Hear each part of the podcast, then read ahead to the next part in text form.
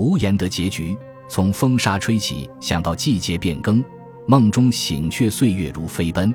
参军前，我以为此去不是成为枪下亡魂，就是成为英雄，谁知居然是这样不三不四的结果。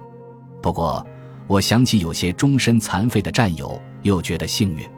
我一直没有和原来的部队联系，突然消失，是我一种悲壮的爱好，基于我那黑色的人生观。那天到底是谁遭了毒手？在我倒下之后，又发生了什么事？这对我都将是一个永远的谜。我变得更加孤僻不群，每每只爱一个人到山上去，坐在那里，让火热的南风拥抱我，点燃一支烟，看着下面忙碌如蚁的人群，默默地把往事一件一件从心底拿出，细细的品味。我变得更爱思索，因为我总也不能忘记那天在垂死之际。回想起自己一生时，竟然是那么空虚和无味。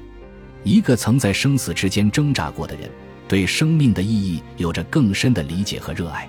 愿神将智慧赐予思考者，将勇气赐予战士，将欢乐赐予孩子，将悲伤赐予诗人，将美丽和与美丽相称的品德赐给少女，将永恒的生命赐予我，一个如此热爱他的人。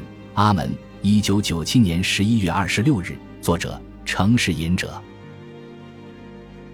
本集播放完毕，感谢您的收听，喜欢请订阅加关注，主页有更多精彩内容。